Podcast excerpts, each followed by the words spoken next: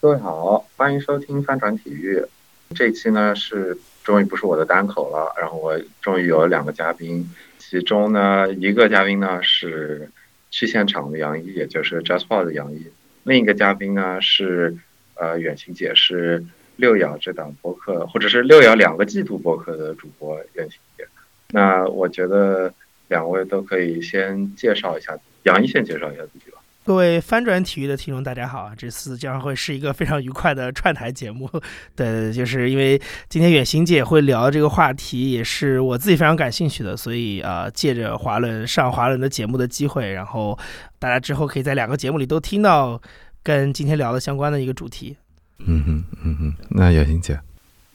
嗯，大家好，我是前媒体人，但是现在做比较高大上的卫星通讯，自己业余做一档关于科技方面的聊天节目。因为华伦前阵儿请他到我的博客做了一期节目，所以这次来很荣幸的串个台，和他讲讲我当年在媒体的一些发生的有趣的故事。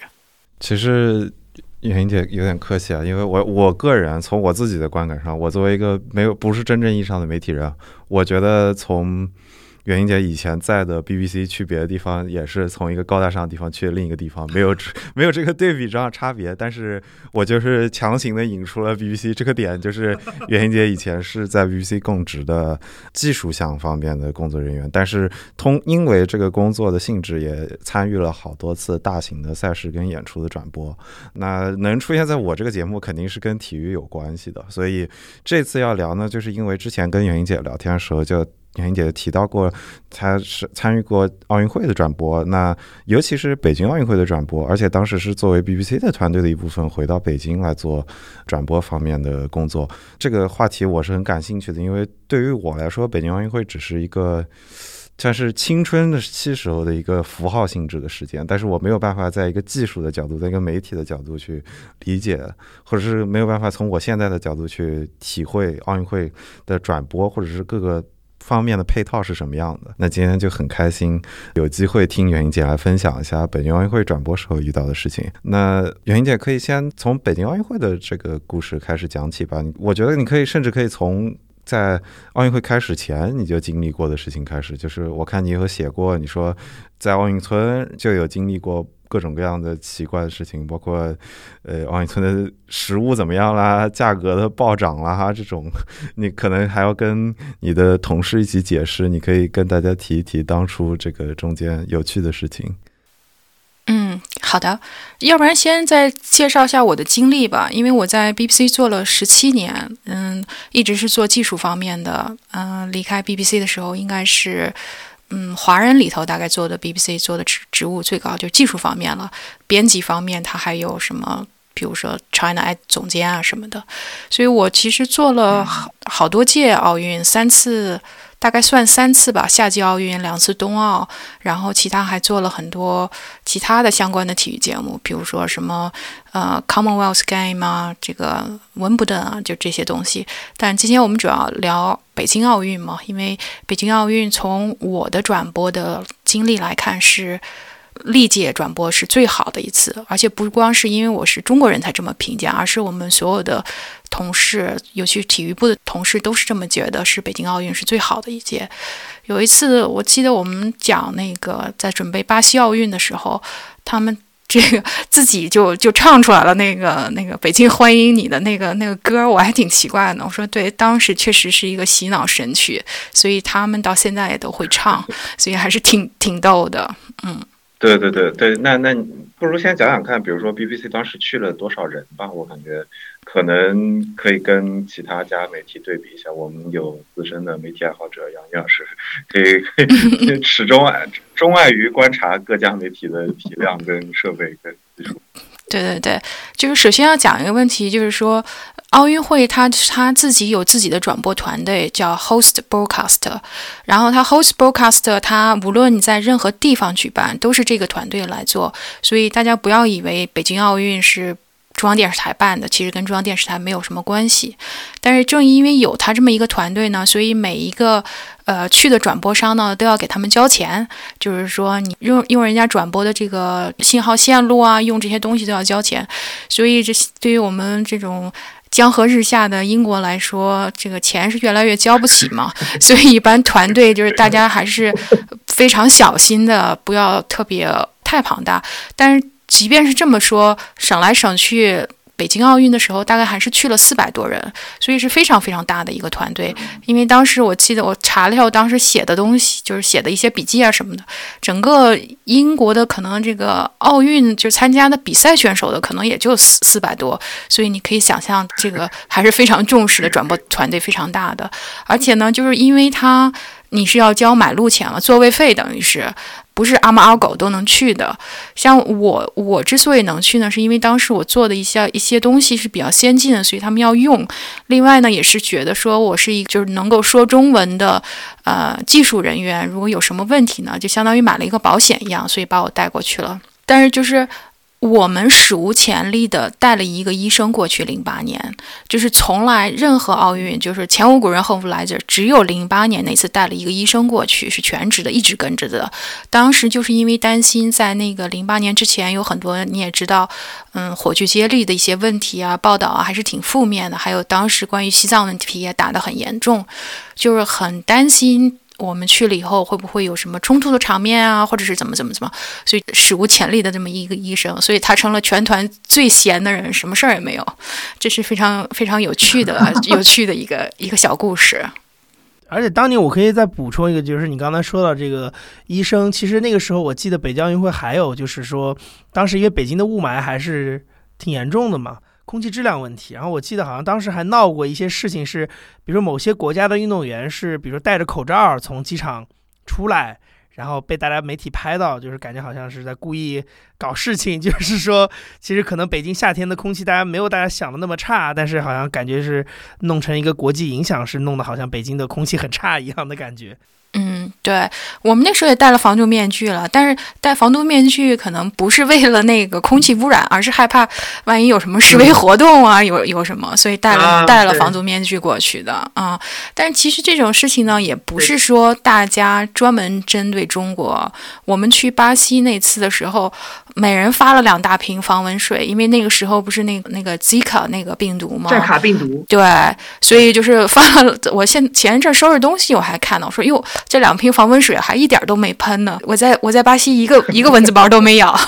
所以也不是也不是说专门针对中国，只是嗯，怎么说呢？虽然是这个地球村了，但是很多信息的障碍还是有很多的。那其实那个时候有一个大的呃时空环境，在零八年那个时候，就是可能很多人已经不太有点淡忘这块儿。就第一个是零八年，当时整个中国国内的因为奥运会，然后。所谓的这个很多各种各样的势力，其实都盯着，就 target 在这个事情上。对。然后呢，当年因为之前有三幺幺的事情嘛，就是说实际上，嗯，很多外媒当时是看到过，就在半年之前，在中国土地上就发生过一些，其实是挺冲突性非常剧烈的，所以那时候才有担心。我觉得现在很多听众听的时候会觉得说，哎，中国怎么可能会有这种担心？但实际上在零八年那个时空环境当中会有的，而且。这个当时有好几个比较大的冲突，一个是火炬，然后另外一个是因为当时，呃，说实话，就北京奥运会的那个前后，其实整个中国还是处在一个相对非常开放的一个姿态。嗯，就是它其实是，比如说有很多的境外人士是可以到中国里面来进行活动，而且当时对于外媒记者的采访是有一个特别的条款，是完全开放了的，就不需要像之前一样需要经过很多部门的审批才能采访，呃，才能去采访。所以那个时候，甚至像。有一个这个 总部在巴黎的所谓这个记者无国界组织，当时甚至在北京做了他们的新闻稿，说是四九年以来在中国土地上唯一一次非官方的无线电广播，就这种事儿都 可以在那个时候发生，所以就是他们有这种担心也不是没有道理吧，因为那时候会感觉的确有很多很多各种各样的人在那个时候会聚在，其实不太能说得上来，嗯，有可能会发生什么。对，其实我的感觉吧，就是说当时火炬传递的时候，在伦敦也闹得很凶嘛。所以我们我们过一会儿可以讲讲那个。但是我感觉是汶川地震以后，然后整个对这个北京奥运的这个风气转播的这个语调就转了，所以也算是因因祸得福吧。但是就是你提到就是当时的那个开放，我也可以跟分享一下，就是说我们在那个之前做了很多工作，包括专门去对央视的人进行培训啊什么的，这些你现在想想都是不可能的事情。当时我算是。跟他们翻译嘛，因为当时我们有几个 topic，一个是关于技术方面的，比如说高清电视的制作啊什么的，还有一个是就是完全的对新闻工作者的培训，这是你完全想象不到。现在如果说 BBC 新闻部的人过来给所有中国最大牌的这个主持人，从这个什么李瑞英、王志到康辉，然后就所有的头牌的那个主持人都来听课，听了一周，你现在是完全想象不到的。而且那个那个培训的人员，就是主讲的那个人，是他是在八九年的时候，BBC 这个报道团队之一。他们当时一直住在北京饭店的，所以就是当时报道的几个人，一个是他，我名字我不就就不提了，还有一个是 Mark Thompson，后来当了 BBC Direct General。然后还有一个，现在是呃刚刚离任这个《纽约时报》的 CEO 对吧？对，是的，Mark Thompson 是个结巴。然后还有一个就是那个 Kate，然后还有一个是 Kate Addy，也是这个非常老牌的一个资深的那个主持人。对对，非非常非常有风度的老太太，其实是嗯嗯，对她的她的英文啊什么都非常有风度。就这三个人是当时的那个铁三角一样，这么一个人在零八年的时候来中国给央视的所有。的大牌的主持人，这个做培训，你现在想想，觉得可能吗？完全不可能。而且我可以再补白一个，就是说，在一二年伦敦奥运会的时候，当时中央电视台那个时候柴静还在央视，柴静他们当时做了一系列关于英国的一些人物采访，其中有一个嘉宾就是 Mark Thompson，然后讲的就是 BBC 在新闻上的经验，对，跟中国的观众来说，BBC 如何严谨的报道新闻，对。对啊，而且而且我记得特别逗，当时那个就是我们培培训的时候，李瑞英进进到那个会议室，然后我就跟那个那个人说，我说我说这是我们这个中国相当于 number one 的这个这个 presenter，他说嗯可以看得出来，一下这个气质就不一样，而且那个 啊对，就非常非常明显的，一下他就说嗯这个完全能看出来。你你也你也能感受到吗？你如果你在现场的话。对啊，对啊，你直接观感。嗯，对，确实，我是觉得李瑞英的风度和其他的主持人相比要更好一点。比如说那时候什么罗京啊、什么康辉啊都在嘛，但是这个你你你在会议室扫一眼，你就觉得李瑞英最有范儿，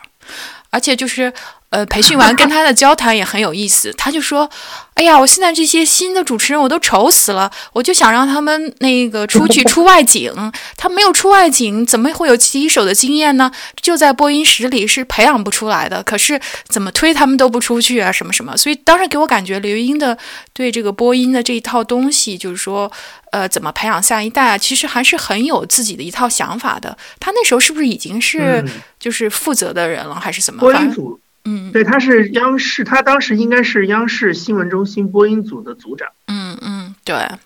所以就是，所以就这点就觉得李瑞英当时给我印象特别好。那当时除了对央视的培训，你好像还对奥运场馆跟硬件跟软件，就这些可能帮助你们技术团队的会用到的东西，也有很深刻的印象，是吗？就是可能跟其他的奥运会相比，当时北京奥运会做的还是可圈可点的。嗯，对，这就回过来，我们可以讲一下这个 host broadcast 这个问题哈。其实你说北京奥运办得好吧，跟说实话跟央视的关系没啥关系，对吧？因为所有的设备啊，什么 音频啊、视频啊、摄像啊，场内的各给各个这个 broadcast 的这些 feed 都都是一模一样的，而且都是他们他们是专门做这种大型比赛，非常有经验的。央视只不过是把。比如说，它有四十路信号 feed 给你，然后那你来编，然后出你自己的节目。嗯，这也是为什么当时人家说，嗯，NBC 或者 BBC 的 coverage 就是那个开幕式的 coverage 比比央视好。这个完全跟这个信号的质量没有关系，完全是在考你的审美，因为他们。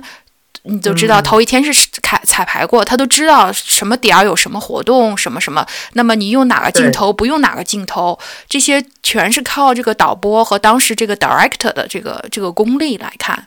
信号质量好不好是 host broadcast 的事情，但是你呈现出来美不美，是你这个电视台的导播的这个导演的功力。嗯。对我这里可以大家补充一下，因为其实就是说这几个大的转播商，因为就是呃，首先像 NBC 是属于给钱非常多的嘛，然后当时央视是主办方，那 BBC 又是一个非常老牌的媒体，就是这些大的机构，其实在呃北京奥运会的八月八号那天晚上之前，他们是可以进去参接这个参与彩排，然后他们就是相当于有点像我们去踩，就是现在是说这种踩点一样的，就是说首先是。每一家对每一家机构会单独的给你一些名额，就是你可以带着自己的摄影团队去拍你要的东西。这个东西包括什么呢？包括比如说，呃，你是不是要专门去拍一些你们国家代表团？的一些特写镜头，因为这个肯定是公共信号里没有办法完全给照顾到的一些需求。然后另外一个是，比如说你们国家如果有一些元首或领导，尤其像中中国和非常在意这个事情嘛，那这些镜头肯定都是公共信号没有办法去完全照顾到的。所以，那这这，所以他给了一些这个机会，就是说这些大的转播商，然后呃，你可能背后又有非常多的公共利益和商业利益在，所以他就会让你去啊有一些名额，让你可以自己的去。呃，拍一些东西，但是就像刚才这个呃远行说的，就是说，呃，其实很多时候，其实你自己这个团队怎么拍什么东西，这个东西可能就是各家之间能够比较出高下。另外就是公共信号你怎么用，也是一个比较出高下。其实我后来有呃，相当于像拉片一样的去对比过，就是说呃几个大的这个转播商呃，就是电视台之间播的这个片段，实际上，呃，央视跟 BBC。呃，它的这个主体的直播的画面其实没有太明显的差别，因为他们用的都是所谓这个国家委会那个公共信号，然后公共信号有一个非常明显的标记，就是它底下所有的字幕条都是那个蓝色的渐变色，然后有那个五环 logo 的那个，然后是英文的字幕条，就是你看所有的比赛那个出成绩的那个也是用那一个一个字幕板，就你只要看那画面出的是带着那个字块的，全部都是公共信号，所以实际上 BBC 跟央视在。开幕式用的都是那个信号，对，它就是什么时间切到什么画面，他他他个人的选择不一样。是的，所以中国其实很多时候，这所以我觉得有一点不是特别公平的是，实际上我觉得央视就当时可能是没有太多的观众说我可以同时看到 BBC 的画面，他们大家只是对 NBC 那个重新编辑过的印象特别深。嗯，那实际上我觉得对央视不太公平的是，它大段的时间其实也是在用公共信号。所以我觉得这个当中其实没有特别可以去指摘的地方，因为大家用的其实都是一样的东西，只是说就是说有的时候是自己的导播在做一些，比如说这个公共信号跟自己拍摄的团队的信号之间的切换的时候，包括自己的拍摄团队在里面的拍摄的这个情况，他的审美等等，就是这些当中就会有很多不太一样的。但是我坦白的讲，就是虽然我觉得当时可能很多人对于 NBC 的那个版本，就是好像在中国观众当中是被惊艳到了。但实际上，我仍然认为，就是公共信号，包括中央台当时对奥运会的直播，其实做的并不差。因为很重要的一个原因就是说，公共信号的团队当时是完全介入、深度的介入到整个开幕式的筹备过程当中去的。开幕式当中，因为为什么呢？这件事情，你要想，就是现场买票能坐在鸟巢里的人只有十万人，但全球是几十亿的观众，所以他必须要让他深度介入。而且，甚至我可以说，就张艺谋这场晚会的，就这个开幕式的成败。很大程度上是在这个主，就是这个主办方，就是国家委会的这个转播团队如何拍好它。如果拍的不好，它就是前功尽弃。所以它一定会深度介入。那这个深度介入的意思就是说，我怎么切换我每个每个机位要去在这个时候要拍谁，给谁特写，然后这些东西其实都是要跟整个开幕式的脚本要融为一体的。所以我是我是觉得就是说。你单方面的去一直是批评说央视当时做的不好，我觉得这个是有点言过其实。就是说，其实它毕竟是这个国际公国家委会的公共信号给到的，然后这个脚本都是有配合的，所以我觉得他还是给到了大家要看的东西。所以只是说还是那个话，因为 NBC 是一个重新编辑过，而且时隔十二个小时新编辑的这个空间给到他，而且他为了要在这个美国的这样一个商业电视台，他要跟广告利益去做结合，他对于节目的这个段落各方面。有呃，包括每一个段落的时长有非常严格的限制，所以它让这个东西变得更精致化了。但是并不代表那个直播做的就不好。我觉得那个直播做的非常精彩，而且我甚至认为说，北京奥运会之所以那个开幕式到现在为止被大家认为很可能是奥运历史上最精彩的一届开幕式，我觉得跟这个直播的这个团队、公共信号团队当中的这个付出是，我觉得是功不可没。因为确实是因为他们拍的好，才能让大家看到这个。对，这个确实是因为，嗯，大家可能不是特别清楚这个这个 host broadcast，他们其实就至少是技术团队吧，他们是 base 在巴塞罗那的，因为他们技术的总监啊什么的，我们都很熟，经常一起开会啊什么的。他这种大型的转播的经验非常非常丰富的，不是你任何一个电视台能能够相比的。你想，他就是干这个奥运的，而且就是一路下来的，这方面还是挺那个非常不一样的。而且另外就是我不知道央视是怎么样的，因为比如说他们头天彩排过了以后，头天晚上彩排，第二天到第二天直播的时候。那一整天，你坐在 BBC 总控室的旁边，你就听他一遍一遍的说 “one two three” 这个 “one two three” 这个，就是他们其实后面是下了很多很多的水墨石的功夫的。就是虽然是一个 live，但是后面有非常非常多的心血。我想央视可能应该也是类似吧，虽然我我不太清楚央视最后是他们彩排是怎么怎么样的一个情况。对他刚才说的那个 one to three 的意思就是说，就是就是其实就是我刚才说，就是他们其实整个电视直播团队跟前面的这个就是说所谓你看到实体的这个舞台上，它的相互的配合度是非常高的，因为他其实非常清楚的知道我要拍谁。对这个东西其实当中有一个非常微妙的区别，是在于说，很多人很多观众会觉得，就是直播是一个上帝视角，就是电视台的摄像机是一个上帝视角，一个随机的一个实际当中，对随机的记录一个现实发生的东西。很多突发新闻的确是这样，但是基本上到现在就是这个，当电视工业发展到二零零八年、二零二零年这个时候，其实只要是一个能够筹备好所谓的 event，就是大型活动，它所有的这个电视转播全部都是跟着脚本来。就是我刚才说的那，就是说它不是一个无目的的记录这件事情，而是它是有意识的、主动的去配合，甚至去升华你整个实体的那个活动的那个东西。对对，所以别觉得是都是这个啊随机呈现，都是有剧本的。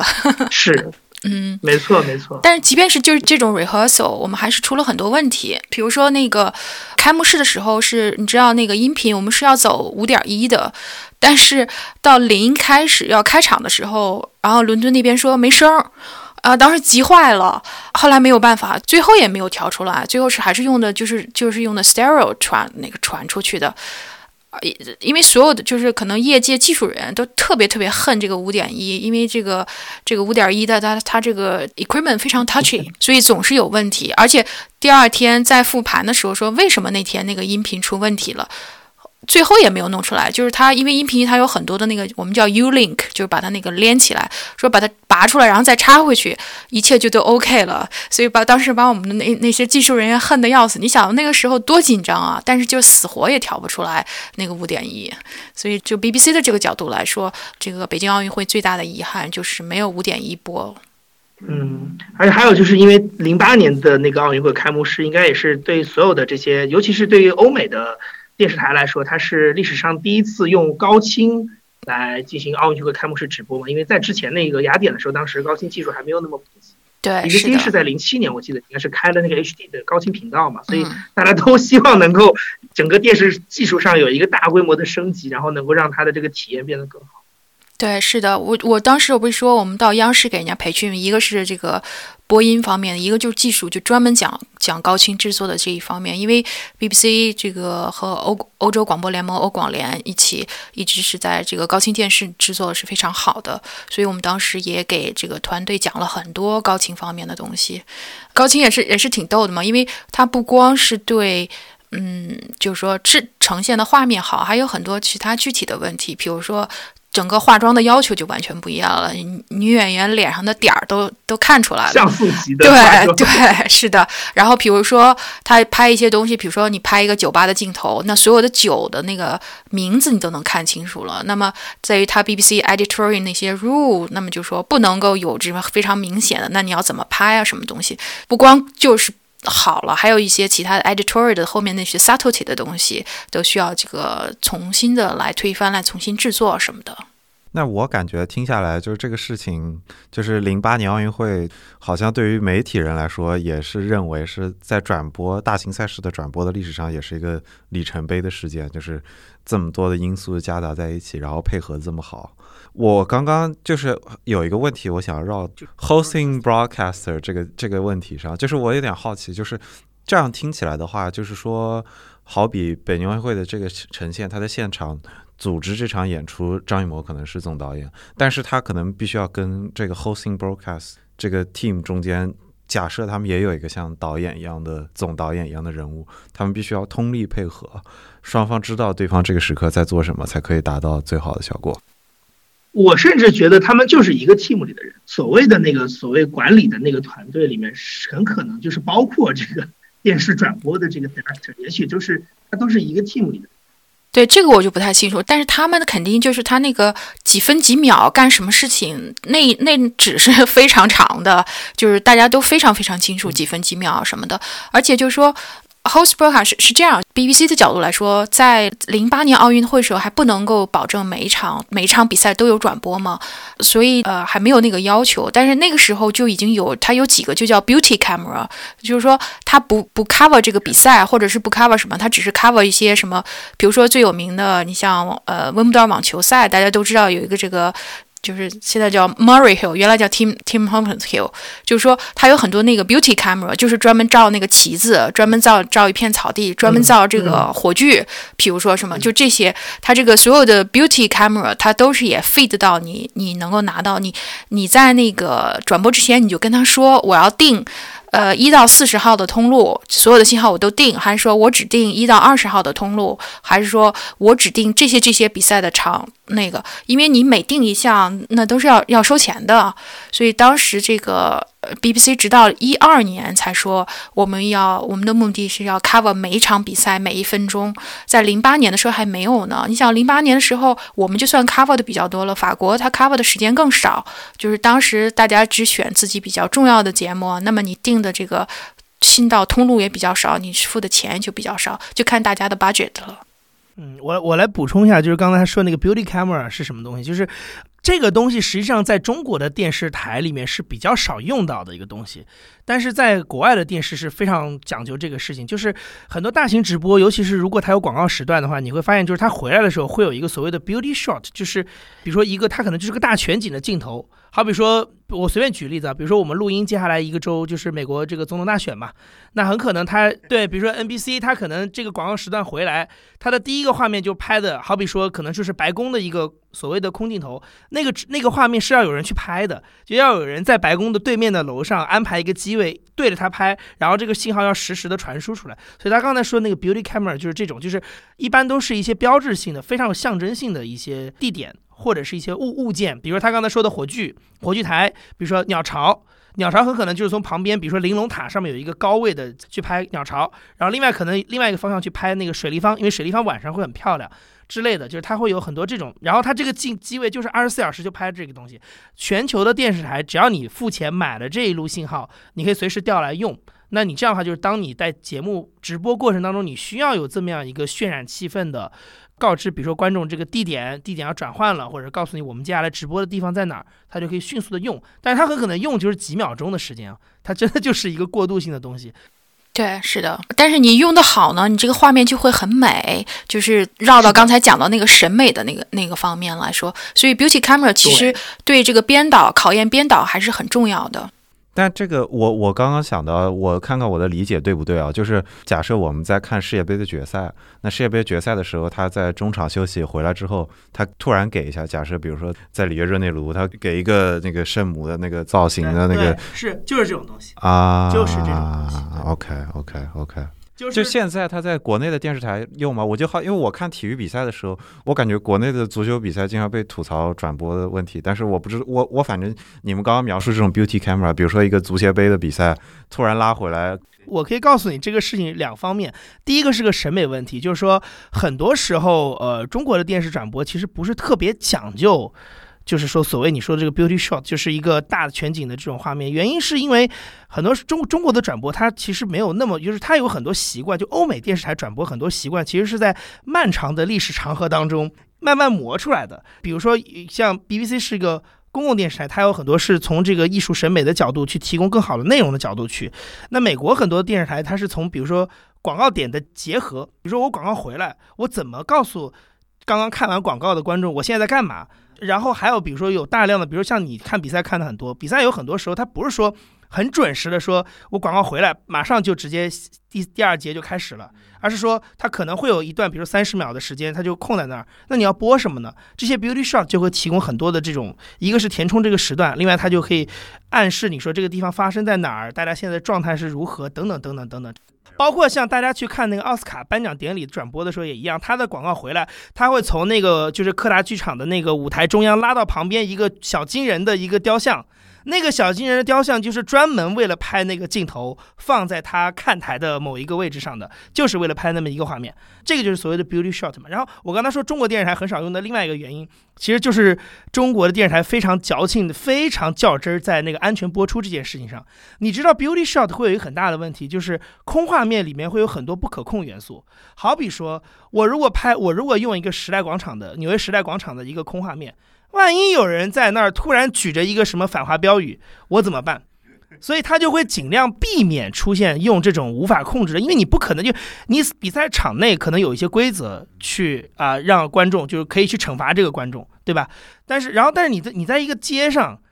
既没有你的安保人员去维持秩序，也没有一个所谓的 rule 就是一个规则去约束这些路人，那万一出了这事儿，谁负责？我原来在电视台工作的时候，就我们每次到所谓的重点保障期，就是中国 电电视台每年有一些时段是重点保代期，比如说全国两会啊、党代会啊什么的时候，包括六月初都是一样，就是我们都尽量避免，因为我们每天那时候财经频道会晚上会有那个纽纽纽交所的开盘的直播嘛，就美股开盘的直播，我们那段时间很多时候就会改成电话采电话连线，因为我们就非常担心在那个。纽约证券交易所的那个大厅里，我们的记者站在那个大厅交易员中间，突然有一个人冲出来，然后喊了一句“巴拉巴拉”的口号，或者是啪打一个旗子，所以我们就干脆就干脆改电话，就别出画面了。就中国的电视台有很多非常奇怪的事情，就中国电视不好看是有很多很多原因的，而且很多就被这种非常无聊的事情靠住了。但是中国电视都是有延迟的呀。Live 都不是 live 嘛？其实有些东西还是可以做的，但是这个东西我觉得它是个系统工程，因为延时可以解决一些问题，但延时不能解决所有的问题。就是延时当中还是有很多人为操纵的可能性嘛。比我所谓人为操纵可能性是说，比如说计时员的反应问题。这个切这个行为本身它的可控性，就是说，因为人人脑的反应还是有不可靠的地方。我可以给你举一个举一个非常典型的例子，就是上海东方卫视在二零零六年四月份的时候，曾经去现场直播过当时的国家主席去美国访问，就是当时他跟那个布什小布什在白宫南草坪有一个欢迎仪式，就是中国电视台以前不怎么就几乎没有干过这个事情，但就那么一次就出事儿了，就有某一个那个叉叉。的工的人在那儿大喊大叫叫，然后这就是延时不靠谱的地方，就是因为他离得很远，实际上他的麦克是不太能收得到这个音的，所以其实对于现场导播人员来说，他只是听到旁边有人在 shouting 在叫，但是他不知道叫的是啥，所以延时这个东西对他来讲没有太多意义，因为他第一他很难留意到这么一个遥远距离的一个 shouting，第二个等他反应过来的时候，他也只是觉得他在 shouting 而已，他不知道这个人在叫啥。但是没有办法，就是这个事情，当他最后的真相被揭露出来的时候，这就是电视台的失误，因为所有的人都会指责说是，就是你为什么当时把这段播出来了？他不会去管说，因为我导播员当时听的不是很清楚，或者因为他离得很远，他不管的，他只是说你让这么这么样一个人的一个抗议的声音出现在了你的电视台播出的画面里去。所以这种事情如果出现过之后，其实就是电视台都很保守嘛，他最后就觉得那我干脆就不要做这个事情就算了，对我能不做就不不要做这事。虽然它是好看的，但是有有这么百分之一的风险，那算了，我们把它咔掉吧，因为我要的是百分之九十九的那个安全。对对，但是很多 beauty camera 是那种非常高、非常远的，其实也没什么事儿。那那行，我我感觉技术项的这个话题我们探讨了不少，我还是想要听一听，就是当初，呃，就是我们回到。在北京奥运会现场直播的时候，你们经历过的事情，因为你刚刚说的是一个四百人的团队吧，然后你们可能也很早就进到奥运村里面了，然后再到这个转播的结束这个过程，你们应该也待了，我估计有至少两个月，肯定是有的吧，可能两三个月，我觉得都有。那在这个中间，你们当时除了就是转播方不管是说 beauty camera 啦，还是这个 host broadcaster 啦，其他方面就是跟这个专业项之外的事情上，你们当初有没有什么呃比较深刻的印象？包括北京跟后面可能跟巴西的奥运会，或者是在在伦敦有什么明显的区别？或者是你们在处理就是临时为了提供这个硬件条件上，有没有遇到什么比较现实的问题？是呃普通的观众平时想不到的？嗯，你这个问题很大，但是我就是试着来讲一讲吧。因为那个，嗯，他是这样，我是大概临就是临开幕大概十天左右去的，就是说他也是不同的阶段。比如说你就像你说的，提前三个月就去的人，那就这又是付的钱又不一样。呃，所以他控制人数是控制的很严的。还有一些人呢，他是，比如说他提前一个月去，但是开幕式之前就要走。比如说我去做巴西奥运的时候就是这样，因为当时实在是没有钱了，所以呃都是我的 team 都是 都是遥控的。然后呢，只有我一个人在当地，但是开幕式之前我就走了，因为这样他那个 accreditation 比较便宜嘛。所以就是也是当时为什么根据不同的情况，你的会。站的时间不一样，然后还有一些人呢，最长的确实是待了有三个月，因为他还有残奥会呢。那个奥运会和残奥会中间，他还要休息一一周还是两周还是怎么回事？我记得当时我们那些同事就是说，嗯，那也别回英国了，也怪贵的，然后就在中国到处流浪，还把手机给丢了，反正各各种各样的这种事情也也也挺好玩的。那个伦敦奥运嘛，从 BBC 角度当然是不一样了，因为这是这是主主场作战嘛，所以我才说为什么那个时候说我们是第一次打出了口号，说每一套信信号我们都买，每一套信号我们都播。然后当时那个我们体育部的那个 Chief Engineer 还跟我说呢，我说他说这不是瞎掰吗？难道 Beauty Camera 也这个 Twenty Four Seven 这个 Stream 吗？有人看吗？嗯，反正当然了，但是他就说是是是是这么一个过程。而北京奥运呢是。我的印象中是基本上央视是每一个都播了。当时我跟着我们体育部的人，我带他们去那个央视他们的那个转播嘛，因为当时他们那个新的大楼也没盖好嘛，然后他们 CCTV.com 有自己的站点，然后他们又在其他地方有，我们就几个地方转了一圈。当时我们回来以后。转了一圈回来，感觉就说中国真有钱，然后就是他人 他人也比较便宜嘛，然后你就觉得到处都是工作人员，到处都都各种各样的。但我印象中是零八年央视是还有央视网是基本上把所有的都播了。就再讲一下为什么我 involve 在这个奥运里头，也是因为，因为你知道，就杨毅，你肯定知道，原来的那个转播都是有那个它有专专用的网，对吧？但是因为大家都是在这个 i 都往 IP 上走了嘛，所以后来我就是一直做的这方面的。所以为什么北京奥运去呢？就是因为。我们是用 IP streaming。现在你二零二零年，你觉得你说这这不是明显吗？这不是肯定的吗？但是零八年的时候，这还是一个很很担风险的事情，尤其是这种大型的比赛啊什么的。所以当时我是做的一些东西是做的比较 pioneer 的。嗯，就是那些是什么呢？就是说，嗯，杨一，你可能知道，就所有的体育比赛，你都要打打那个 metadata，就是说你一边看，然后一边就要打 metadata 啊，这个博尔特这个什么什么什么，然后这是哪个哪个人拿了什么什么成绩，这个哪分哪分他出来什么，就这些东西，这些这套那种 NBC Sports 上面会出的那字幕条。对吧？你说的就是字幕条，对吧？不是不是，我们是是 archive 做的，就是说，因为因为你要回去，你要你你你都要导到资料库里嘛，然后你回去要找，你怎么找？当时博尔特冲冲线的那个镜头什么，你需要 search 这个 metadata，所以就是这些东西，它就是呃，就是 log，就是相当于做一个日志一样，对，就是 log，就是给它打那个打标签打点嘛，对吧？是这个东西。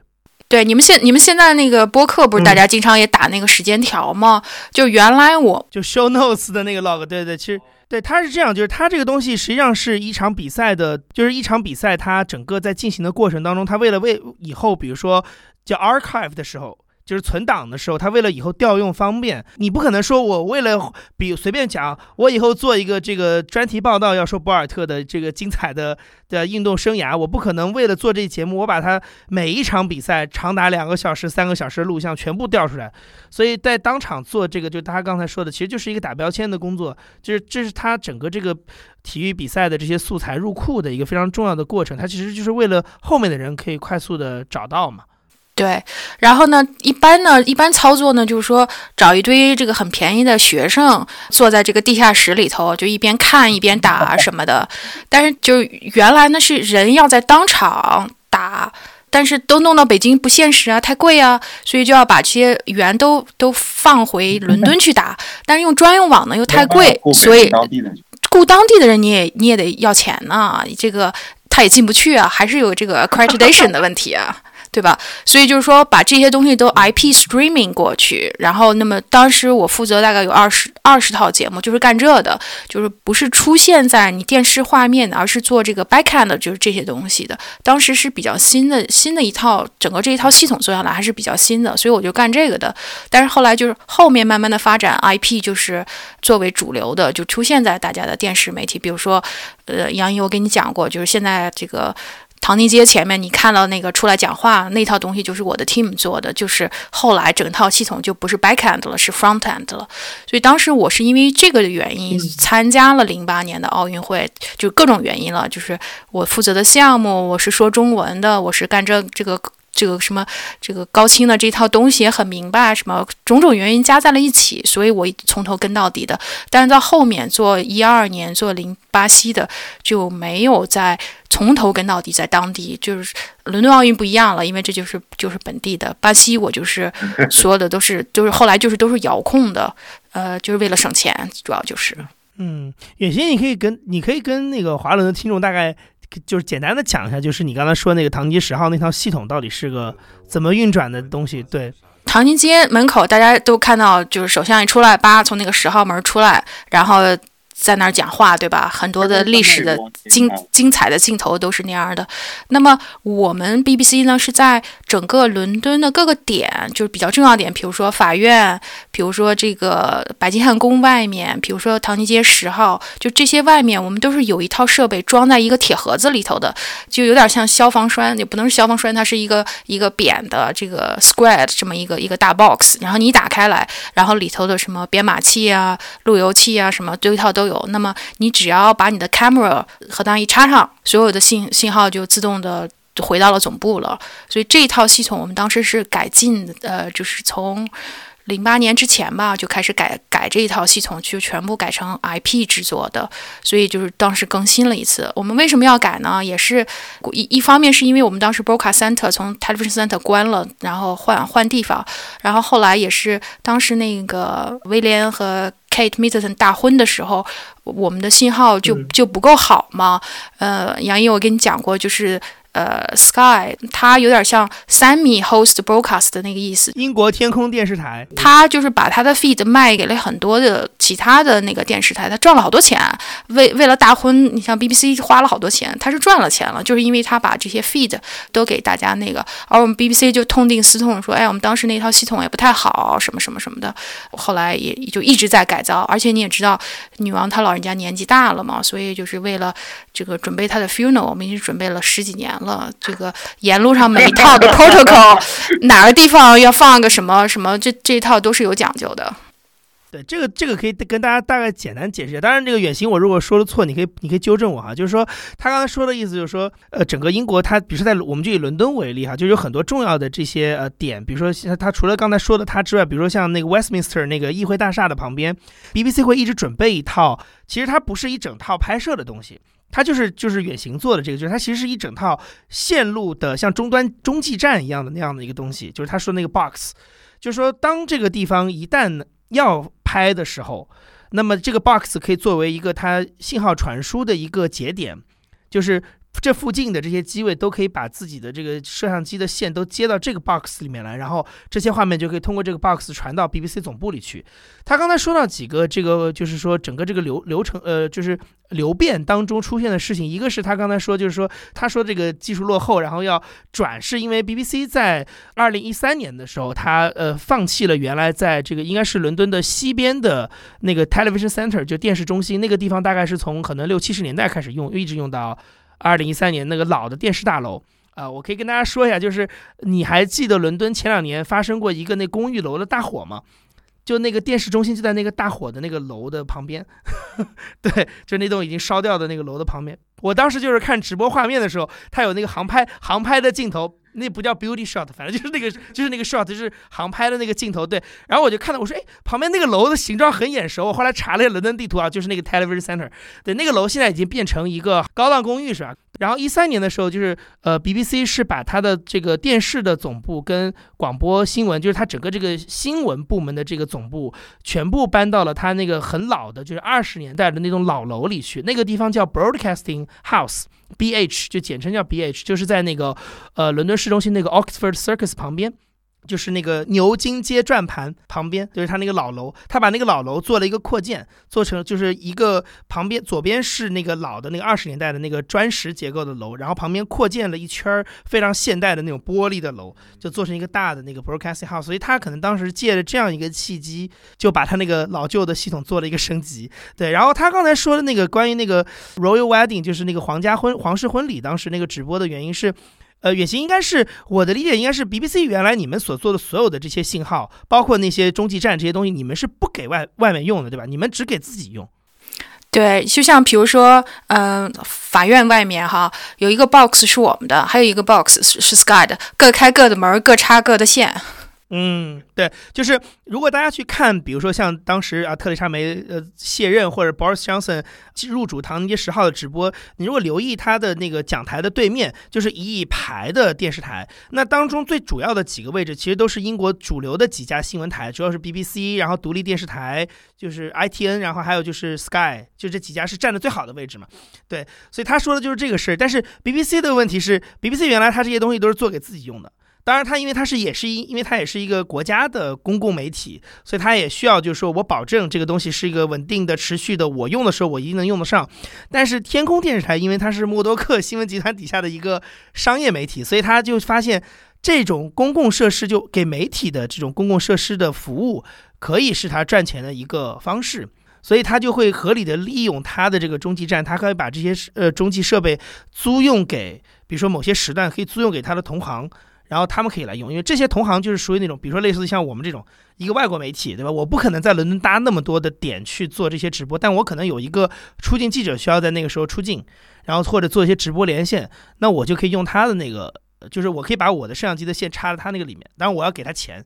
包括像他说的 Royal Wedding，甚至就是有很多媒体是直接就是说长时间的直播也会用他那个，所以他就可以赚得盆满钵满嘛，因为他等于把自己变成不仅是自用。而且可以把它变成一个盈利的工具。其实提供这种服务的，就在就是说，在国际上其实比较多的，其实美联社的 APTN，还有一家是像我们原来第一财经的供应商是那个法国的一家叫做 Globalcast，他们是专门做这个服务了。就是它是没有自己的所谓的电视频道这个事情，它就是专门提供所谓的 feed，就是这个流给到呃这个各个媒体，然后另外就是它会在每一个重要新闻发生的时候，会在那个当地安排搭建一个临时的这种一个一个直播点，这个直播点就是你可以只要它就是你其实理论上就是那个时候你就是可以二十四小时都任何一个媒体二十四小时都可以租用。就像我们这录音棚一样，就是你都可以来用，但是我们得排一个时间表。比如说，哎，这个七点到七点半可能是一个巴基斯坦电视台用，七点半到八点可能是中国电视台在用，就是，但你都可以用它，然后你就付他钱就行了。所以我的微信朋友圈里是有一个那个 A P T 那个 Sales 小哥的一个微信，你就可以看到他的朋友圈就是。就当然今年不行了，前两年他的朋友圈就是一个国际大事的一个 一个表，因为他每次就会跟着那个团队去到一个新闻大事发生的地方，就是给他那些客户提供这种服务跟对接的工作，就他是个 sales 嘛，所以你就看他那个时候就是比如说可能我随便说啊，可能这个喜马会的时候，他那那两天就在新加坡发一些照片，可能这个不是退欧了脱欧的时候，他就在伦敦发一些照片，你就看他那朋友圈，基本上就是一个大 事年表。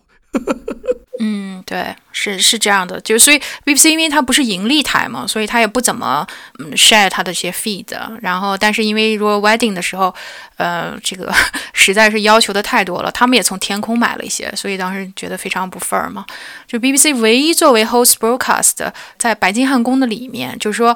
白金汉宫外面是是有一套的嘛？我们那个机位是最好的，就是你能够看到，比如说大选了，首相进这个白金汉宫去见女王，那这套东西是在外面的。然后它在里面呢，还有一套是，就是说是那个，比如说你有 state banquet，比如说我们这个啊，大大在在也去过 state banquet，国宴，哎，国宴国宴的时候，里头的那那一套东西，我们是这个 host broadcast，大家都是从我们地方走，所以我记得那一年他。过来嘛？国宴的时候，我我在家看电视，看了一半幻想我说：“哎，对，这套东西是我 team 做的。”当然还觉得挺那个。他刚才说那个就是从外往里拍的那个，就是那个首相那个，其实基本上就是一个一一一个镜头，就是他车开进去，然后那边就是下车开门，然后人进去就没了。但是你到里面，就是如果这个活动是发生在就是白金汉宫的屋里的话，那那个就是 BBC 独家的信号了。对对，是这样的。嗯，现现在也不一样。现在现在虽然没钱嘛，他们也租 helicopter，所以现在你看很多 shot 都是 helicopter 的 shot。其实我可以跟大家再多分享一个，就是说这种国际大事新闻的转播。我刚才不是提到美联社嘛？就美联跟这个路透这两家，其实是国呃，就是说全球的电视台用的最多的，他们的这种所谓的，就是通过他们来去拿到这些公共信号，就是他们像是一个中间的分销商，他们的上游。就是具体这个事情发生的时候拍的那个画面，他们会有几种处理方法。一个当然是自有的团队可以去拍去做这个直播，尤其是像美联，他就是非常有良心，会我我每次去调他信号的时候，他就会拍大量的 beauty shot，就是比如就是放拍一个代表性的一个画面，就是他会一这个事情只要是比如说英国脱欧公投那几天，他就会一直拍那个就是议会大楼的那个楼，就是你不管什么时间，至少有这么个镜头。包括他还会租用那个直升机，就他刚才说直升机绕着那个就是伦敦市中心那一区。就白金汉宫到 Westminster 中间那区一直在绕，一直在绕，一直在绕。就是说，他没有别的重要的，比如说 Boris Johnson 投票或者谁谁出来讲话，就没有这些特定的新闻事件的时候，他的信号就一直是这个东西。这是他自己拍的。然后还有一种就是他会通过他来去向，比如说 BBC 中央电视台啊，或者是美国可能他有一个所谓的 pool，就是几个大的媒体的一个联盟，然后去向他们去买。信号，或者是通过就是他来帮着全世界两百五百家、一千家、一万家电视台去采购这个信号。所以像一般英国的大师，很多这种信号它追根溯源，这个公共信号都是 BBC 做的，但是它会通过美联社去分销出去。因为就是像刚才那个远行说的，就 BBC 它本身在很多它的盈利上是没有那么多企图心的嘛，所以它很多时候它会直接把这个东西提供给比如说美联或者是路透的卫星服务。然后他们再把这个信号转播给全世界所有的电视台，你都可以拿来用，那就它就提供这样的一个相当于是一个中间商的服务吧。嗯，对，就是因为就就像杨一说的，它有中间商的问题，那么就是一个信号制式的转换的问题。我们知道，尤其是模拟信号的时候，中国和和和欧洲都是用的这个 PAL，然后美国是用的这个 这个 NTSC。对，就就是我们欧洲人比较看不起这个嘛，叫 Never turn to the same color，就是说它这个它这个比比较烂。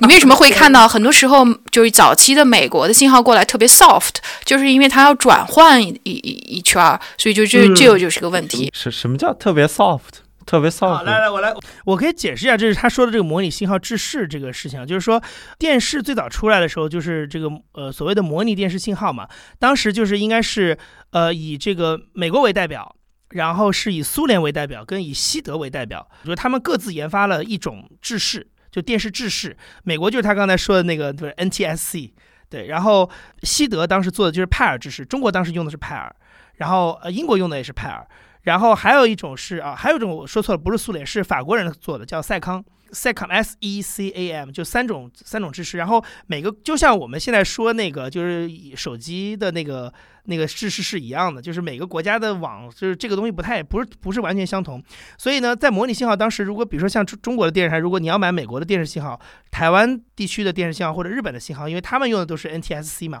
你到这里来播的时候，如果你是直接拿那个袋子来播，你在电视里放出来的时候，它就是比如说黑白的，或者它会有拉条。因为它就是没有转制，那你就需要帮他把把它从 NTSC 转成派尔制式，转成你们国家播的这个制式，它才能正常的，比如说颜色能还原，然后动作能流畅。但是他刚才说那个 soft 的意思就是说，因为制式之间它毕竟标准不同，所以它你即使它还原之后，它很多质感，因为它拍的过程当中已经形成了。所以，当你转过来的时候，就会有点奇怪。这样，像我印象最深的就是，我小时候只要是看啊，比如说美国的外外电的画面，你都会感觉有有一层糊糊的感觉。那你说这个是电视，不是电影？我说的是电视，对，就是只有电视才有这个问题，就是有有一点感觉像糊，有一点糊糊的感觉。当时觉得很洋气，就是一种一种外外界感觉。后来你会知道，就是它其实就是转制式的时候会出现这样一些，比如说色差或者是一些动作不是特别流畅，或者是它清晰度会有点变化。这就是转制式导致的问题。那现在其实虽然变成数字电视，甚至可能高清电视，但是这个问题其实依然有。因为高清电视其实中国有一套自己的标准，美国有一套自己的标准，比如说像当时我记得香港地区当时要转这个高清的时候，他们就在等，因为美国的这个标准是很早就出来了嘛，他们其实一直在等说中国的标准什么时候出来，所以香港的高清电视其实也是等到零八年跟中国大陆差不多的时候才推出来，它其实就是一直在等，因为他希望用中国的标准，对，就还是有一点这个问题。嗯，对，反正就是说，从欧洲的角度来说，其实欧洲这方面做的是挺好的，因为你想，这个 Unpack 的这个这个 coding 是欧洲做出来的，呃，我们现在用的是手机是 3GPP，也是欧洲的标准，美国的标准就弄了一个 CDMA，最后也也是就不太行吧，至少。然后这个整个的这一套，呃，就像杨一你你的节目也讲到那个 DAB 啊，什么这这些东西，全部都都是欧洲做出来的，因为它欧洲广播联盟啊，它跟各各个欧洲来一起结合，就这方面是做得很好。而 BBC 呢，又是这个欧洲的这一方面的领头羊，很多这个 pioneer 的 research 都是当时我我我因为是从他的那个研发部出来的嘛，就是当时当时都是我们在那那边做的，所以。英国的最开始的第一部高清，它是 它是特别 ironic，它拍的是 Concorde，就是那个协和飞机，然后他拍了一套特别漂亮的高清的节目讲 Concorde，结果刚拍完没多久，Concorde 就出事了，然后就就那个了嘛，所以这套节目就再也没播过。这感觉很有收藏价值，博物馆就专门著名高清节目样片。对，因为他拍了很多那种非非常非常漂亮那种远的镜头啊，拍了一些什么，他因为当时那个 Concorde pilot 有一个是一个 woman，然后他自己他自己有条船，他们跟他去拍他的船呢。你想那水面的画面，那是这个大家都知道是水水是就是对这个 bitrate 要求很高的，不然就看着很很像素很渣嘛。所以就说专门挑了一些非常有 challenge 的这些场景去拍的，然后他那个这个都是都是这个呃。白富美啊，都是很很那个的。结果拍完样片以后，然后就就我刚才说的，觉得哎呦，脸上的痘痘都没遮住，因为这个 这个高清这个显示的太太太清楚了。所以当时在早期的拍的样片，就是学到了很多东西。对，因为它这种新技术出来之后，因为它对于你其实原来的这套已经就是因为大家拍视频的很多技法其实是受到技术的局限的嘛。就是他刚才其实也举过很多，包括你说拍酒吧后面的瓶子都拍出来。就是说，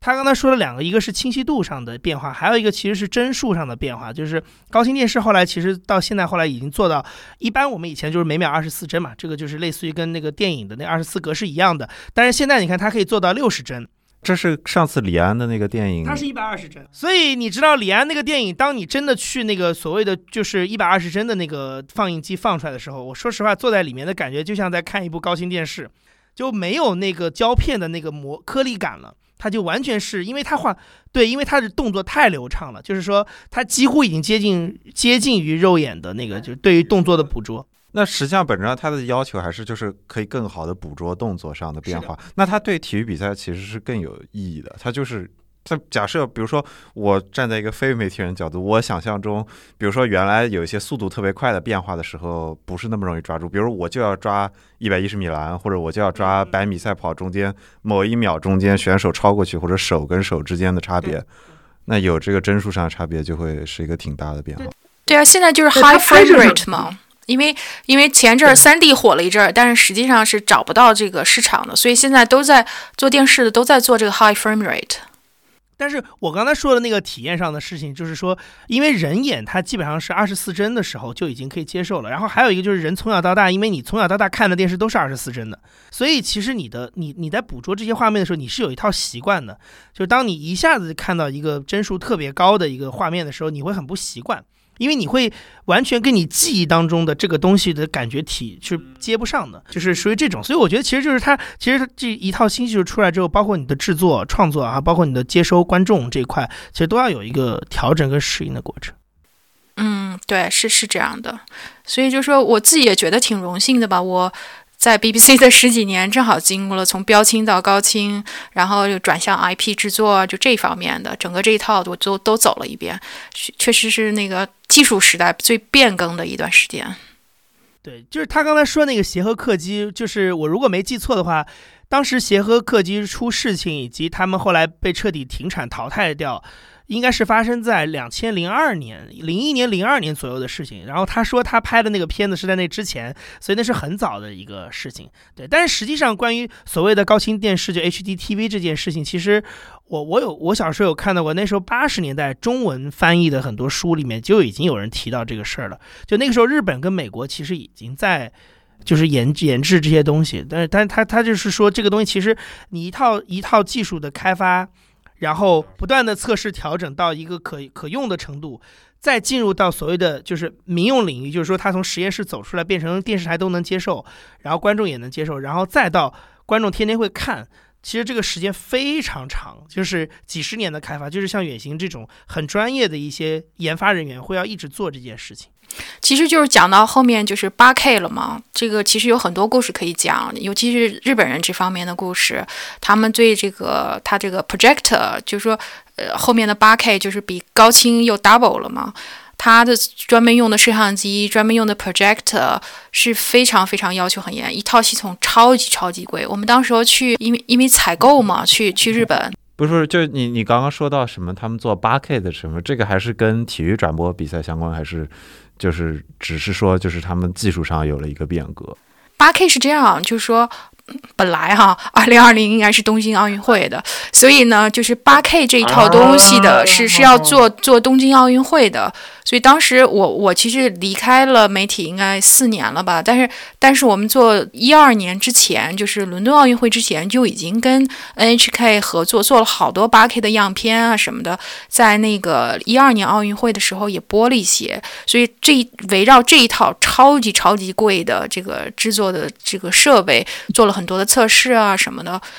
这里头也有很多故事要讲，就像我说的，我们去日本，然后他弄了一个特别特别大的一个一个相当于暗房一样，然后让你躺在躺在地上看他拍的那个就是八 K 的那个整个太空的那个，哇，超级震撼。然后他做了一套那个，就是相当于他那个开飞机的那个 simulator。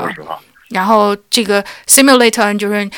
每个人都去试试能不能在这个东京湾顺利着着陆，因为它 simulator 非常好，也是那种很大的那个样片，让你身临其境的感觉。所以它它这个日本日本人这方面在先进的技术抠的是非常细，而且走得很远的。对我可以补充一下，我去年就是一九年，当时去过 NHK 在东京的一个展览馆博物馆，你就可以去里面体验它八 K。就是日本现在它的八 K 已经民用了。就是他去，应该是一八年的时候就开始，NHK 有一个专门的八 K 频道。他当时做这套，其实就是为了卡着东京奥运会的时候，他能够展示一下这套非常成熟的东西。而且他不仅是在拍，而且是在播，就是大家看是可以看到的。所以他当时 NHK 的总部的展览厅跟他们另外一个 NHK 博物馆里面。都有关于就是 NHK 参与研发，就是跟大家刚才提到索尼这些公司参与研发这个东西的一些历程，而且你是可以在他的那个展馆里面去感受八 K 电视的。所以他们当时真的就是秒着东京奥运会来做，当然因为今年东京奥运会也没有做成嘛。而且实际上其实就像刚才说的，就是说电，因为这个跟你今天的这个节目主题是非常相关，就是体育转播。我我跟我原来在电视台的老领导就一直都说，就是体育转播是真正电视转播上的皇冠。所以有很多的东西，其实都是希望通过体育转播来对它的极致的使用进行一个测试呈现。对，然后我要再补充一下，就是说，虽然我们说到八 K 是说这个 picture 的 quality 要很高，对吧？但实际上对声频的要求也是增加了很多。我刚才讲到零八年我们要做个五点一，这个开幕式最后都没弄，但是作为八 K 来说，它的信道是二十一点三。你就想想，每一套音频的信道如果没有压的话是三兆，你光音频就多少，就多多多少 data。所以就是说，它现在为什么叫 immersive 这个这个 experience？那怎么 immersive？那么就是就是全是靠你这个音频，就像你在足球场，你觉得声音从四面八方都来的。当时我们做那个欧欧欧洲的那个欧欧冠。就 Euro Cup，然后专门他们专门设了一套的，对，然后专门设了一套在巴黎。我当时因为我的团队也 involve 进去嘛，然后后来就去那儿转了一圈，然后就专门在他的那个他的 host broadcast 的那个体验设备里头，他那个 producer 站的那个屋子里头专门去看的。那个确实是感觉非常好，就完全是身临其境的感觉，就是因为不光你的这个 picture quality 要好，音频也要非常好。嗯，有一个事情是，就是我稍微解释一下，就是就很多观众在看比赛的时候，看这种精彩的直播的时候，会不会留意到的事情，就是刚才远行就是说所谓这个声道的那个数据什么的，就是实际上就跟我们每天下载电影是一样的，你下载一个四八零 P 的画质的电视频。下载一个一零八零 P 画质的视频，就是这些东西完全都是会影响这个文件的大小嘛。然后它跟你的基础设施，比如说带宽，你的所谓所谓的网速，就这些东西是紧密相连的。所以实际上，八 K 包括这种更高质量的音音频这些东西，其实它做的更高的结果就是它的数据变得更大，我们就可以理解它的文件变得更大。那你怎么样能够保证在这个直播过程当中连贯的来传输这些东西？所以它就会对基础设施要求非常高，你越清楚，越身临其境，其实就相当于你你这个宽带这个线路搭载的这个东西越来体积特别大，然后它就需要你的这个这个整个这个线路本身就得保持一个非常高速的运转。所以就是他刚才讲的这个所谓音量提高，这个文件变就是所谓这个音量提高，然后这个数据变大，其实就是在这个地方。所以它其实是伴随着一整套技术的提升，才能做到大家最后看到是我的画质变得更清楚了，然后我的体验变得更好了。那那个五点一那个提到的那几个是什么东西啊相当于是声音的制式吧，对吧？对是这么对，就是它那个五点一嘛，就是五相当于五个最最 basic 理解就是六个麦克风嘛，在一个屋子的五。五五是这个环绕的，然后一呢是那个在中间的那个位置，然后二十一点三呢就是说你在中间的位置是三个麦克风，然后旁边上上下下有二十一个，这所以才能给你有这个 immersive experience 嘛？对，就是最简单的，就是你你如果去一个什么 IMAX 的影院里去看一些大片的时候，很多时候一些细节的声音，比如说子弹。唰，从你的右边耳朵飞过去，这个东西它不是说这一下这一瞬间，可能甚至一秒都不到的感觉，它是需要好几个，就他刚才说的收音点的这种生成才能达到这个效果。那么五点一的话，那你只能是四个角啊，就五个角加上中间的嘛，那你这个这个沉浸感没有那么强。但是你如果是二十三的话，它的这个接力点就会非常多，那你整个这个比如说子弹同样是子弹射过来，从你耳边射过这个效果，它就会捕捉的非常细。就是它一个路线非常完整的可以过来，所以这就是他说的这个沉浸感，就是你在大型的比赛直播当中的时候，其实是一样的嘛，因为你也需要去体验到，就假就像你买了票在球场里的那个感觉。而且我我可以多补充一句，是你刚才为什么我们说到说体育会推动这个事儿，其实很大的一个原因，在我的理解上，是因为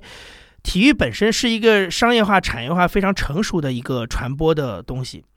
就是说，第一，它的它基本上都是要直播。就不可能有录播的比赛这件事情，就是它一旦要做，就一定是直播。然后另外就是它本身这个播出去这件事情已经是可以赚钱的了，就是卖广告，包括转播商呃购买这个转播权，然后转播商电视台再去卖广告，就是它是一套能赚钱的东西。所以这也是为什么就是说大家会卯着一些大赛，比如说奥运会这样的节点，然后为了这样一个目标去实现一个技术上的跨越。有足够的动力。另外一个就是说，体育比赛的直播非常复杂，既是一个你可以 set 好的东西，又是一个有很多临场要发生变化的事情。所以，它对于你一套新技术的测试，或者说你一个新技术，如果你实验了很多年，已经感你觉得很成熟了，在这个地方呈现是最极致的，能够展现你这套技术已经完善的一个场地，而且后面还有一大堆商业利益可以为你这套研发来做一个买单。所以其实很多的，包括电视台，就是不管这个电开发的团队是一个电视台机构里的，还是说像索尼这样的商业公司，其实它都会有这样一个想法，就是我的一套研发最好是能够在像奥运会这样一个万众瞩目的地方，是天时地利人和的地方能够用上用好，对，所以他就会为他做。然后，所以你如果回过头去看，那其实很容易就是像奥运会或者一些大赛，就会成为电视技术呃转折的一个所谓的 milestone，就里程碑嘛。嗯，是这样的，所以你想，为什么数字电视、高清电视，就是后面就说的八 K 什么，都是跟 major event 是有关系的。但是虽然就像杨毅你说的，这个体育转播是一个这个 control，但是就想说一下，BBC 的 direct channel 从来没有从体育部出来的，永远是新闻的，或者有有一两个那么 radio 出来的。是是是是是。哎，我其实很好奇这个事情，就是说，如果是这样的话，就是说，BBC Sports 这个部门，因为我就是可以给大家简单的说一下，就是我们刚才说到它的伦敦有一个老楼嘛，那个地方的部门就是主要以 news 为主嘛，BBC News 在里面，然后 BBC Radio 在里面，对，然后对，然后 BBC Sports 是在曼彻斯特的一个叫 Media City 的一个一个新的一个媒体城里，就是然后包括像 BBC 早间的节目，BBC 的体育部都是在那儿，所以我其实很好奇，就 BBC Sports 这个部门在整个 BBC 的体系当中，它扮演的角色到底是什么样子，或者说它的地位是如何的？它地位还是很高，它的它的 budget 很大嘛，因为它它这个每年的，你知道伦敦的每年的社交季都是这个固定的嘛，这个什么时候是赛马，什么时候是这个网球赛，什么时候是什么什么，它都是排好的。对，这个所以它的 budget 很大，但是比较固定。但是 news 就不一样了，news 每年弄 budget 的时候，说我没有办法 predict，我怎么知道来了一个九幺幺？我怎么知道？今年是大年还是小年呢？对啊，对啊，就是啊，所以就说你非常难控制。即便你给他一个 budget，那九幺幺发生了，你怎么办呢？你只能把东西往里填呢，那一下 budget 就 blow the budget。所以这个 news 一一向是 BBC 最强势的一个部门。为什么它 direct journal 基本上也都是 news 出来，也是这个原因。嗯嗯，BBC 这个体系它有一些，就是还是那个回到它，就是说，因为它是个公共机构。所以他做了很多事情，是你不能简单的用一个商业头脑去算这个事儿。就是说你在可能很多一般认知当中觉得这可能是一个赔本生意，或者说它可能是一个顶多打平的一个生意，但是 BBC 就得去做，因为相当于每一个英国的国民纳税的时候都会付这笔 license fee，就是你只要看你家里只要接收视频、视音频的东西，你就得付。包括其实这两年好像其实有一个争议，就是说。我在 YouTube 看视频，到底我根本就不看 BBC 的电视的服务，我为什么还要交这个 license fee？但是至少现在它应该还是要交的，对吧？就是你几哪怕你只是消费 streaming 的内容，你还是要交这个钱。那这个钱是法律规定，它一定是进到 BBC 的账，即使你不看 BBC，钱也是到 BBC 那儿去。所以。BBC 要做的反哺社会的是什么呢？就是他就要把他就要用好电视跟广播这种技术手段去做好这个东西该做的事情，所以就有很多其实他根本就不是通过账面来算这个事情。嗯，对，就是说，如果你能证明你只听 radio 你不看电视，那你这个执照费就打一个折。呃，原来呢看 iPlayer 是是不交的，后来这是一个 loophole，然后就把它堵上了。但是 YouTube 就像你说的还是有问题。对，我可以跟你讲一个，就是我原来我的大学老师，因为他也是英国留学，他给我讲过一个他们原来留学的经历。因为穷学生嘛，不可能说我要去付那个 licensing fee，所以他们基本上都会买一个电视，偷偷的去接收 BBC 的节目。但 BBC 它是有那个查的那个车的，就是去扫那个，比如说这个 community 这个社区里的信号，这谁家？比如说我我我不知道它的技术逻辑是什么，但我估计应该是这样。就比如说我在这儿能账上能查到的是十五户。电视收我的信号，我扫出来发现有十六户，多了一个东西在接收，我就会去敲门，然后就会说你是不是没有交钱？所以我老师当时的处理方法就是他会把那电视直接从窗上扔出去，因为二手的电视很便宜，但如果罚钱会非常贵，就是你为了躲他那个罚款，就是直接就干这事儿。我当年入职的时候，interview 的。考题就是怎么能够查到他没有付 license 费？整个这套东西是基于模拟电视的，因为我们嗯，这这就有年代感了。华伦肯定不知道有高频头，对吧？有什么什么什么，就是这模拟电视那套东西，它电视它可以发射出信号，所以在固定频谱啊什么的，你主主要就是其实就就相当于你去那儿扫，看它频谱是怎么样，然后你做一些处理啊，你能够分析出来哦，这这这边这地方有人看电视。但是这一套东西在数字时代是不能用的。所以现在 license fee 它的这个监管要怎么进行呢？比如说如何防止盗看？现在就就就是说，你你去买电视的时候，人家就说啊，你的 postcode 是什么，然后就就看你有没有那个。所以你你不要买新电视，买旧的电视，我我就不太清楚了。我们做良民已久，已经不知道怎么逃税了。哈哈哈哈哈！Yeah。因为因为这个就是说，就是呃，数字电视在中国的整整这个所谓的整转，其实就从就是在零八年那时候开始做的嘛，就是从模拟电视整体转换成数字电视，就是家里面大家家里面为什么开始有机顶盒，不是说小米盒子，就是那种有比如说有线电视 cable 的线插到一个机顶盒上，其实那就是数字电视整体转换最后的结果，就是其实大家的差不多，有些像英国可能它就是这个所谓的这个机顶盒是有些是就直接内置在你的机器里面。对，但是像呃内地包括香港地区，它都是机顶，而台湾地区也一样，都都是机顶盒的形式走这个东西。机顶盒那套东西都是当时我们单位做出来的，所以当时我们单位别的不多，机顶盒一堆，我我各种各种动不动就抄一个回家说来试试这个吧，然后怎样怎样，都那那都是很多很多年以前的事情了。嗯，对对对，其实已经有十几年了。嗯，对，感觉好像还是一个最近发生的事情。然后我记得有一年中国大庆的时候，就国庆有一年一个整数，我忘了是哪一年了。然后我在电视上看了一些转播，当时我就说：“我说，哎呦，这个处图像处理的有点问题，就是它调的比较齁啊，什么就是颜色有问题。”然后我还被我妈骂说：“你不爱国，怎么能这么评价？”中央电视台老师的辛勤劳动呢？